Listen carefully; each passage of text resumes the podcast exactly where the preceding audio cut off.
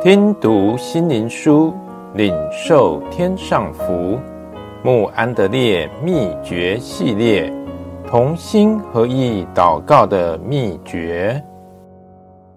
第七日顺服，你们若爱我，就必遵守我的命令。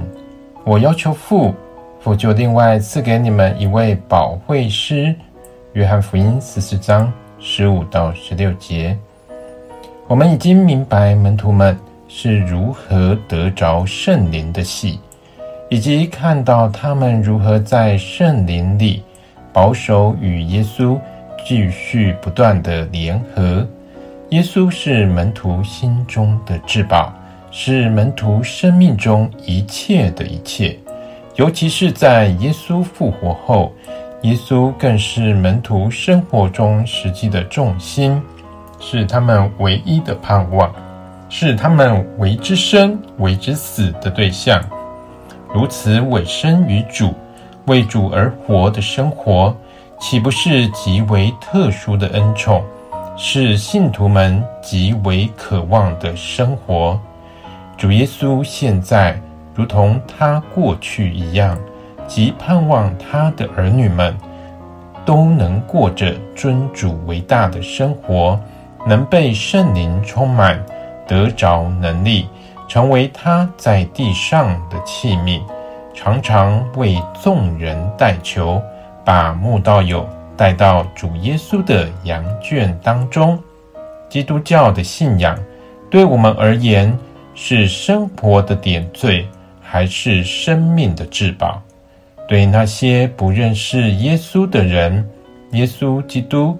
根本在他们心中没有分量。对那些不冷不热的基督徒而言，耶稣是可有可无的神；但对真正的基督徒而言，耶稣是一切的一切。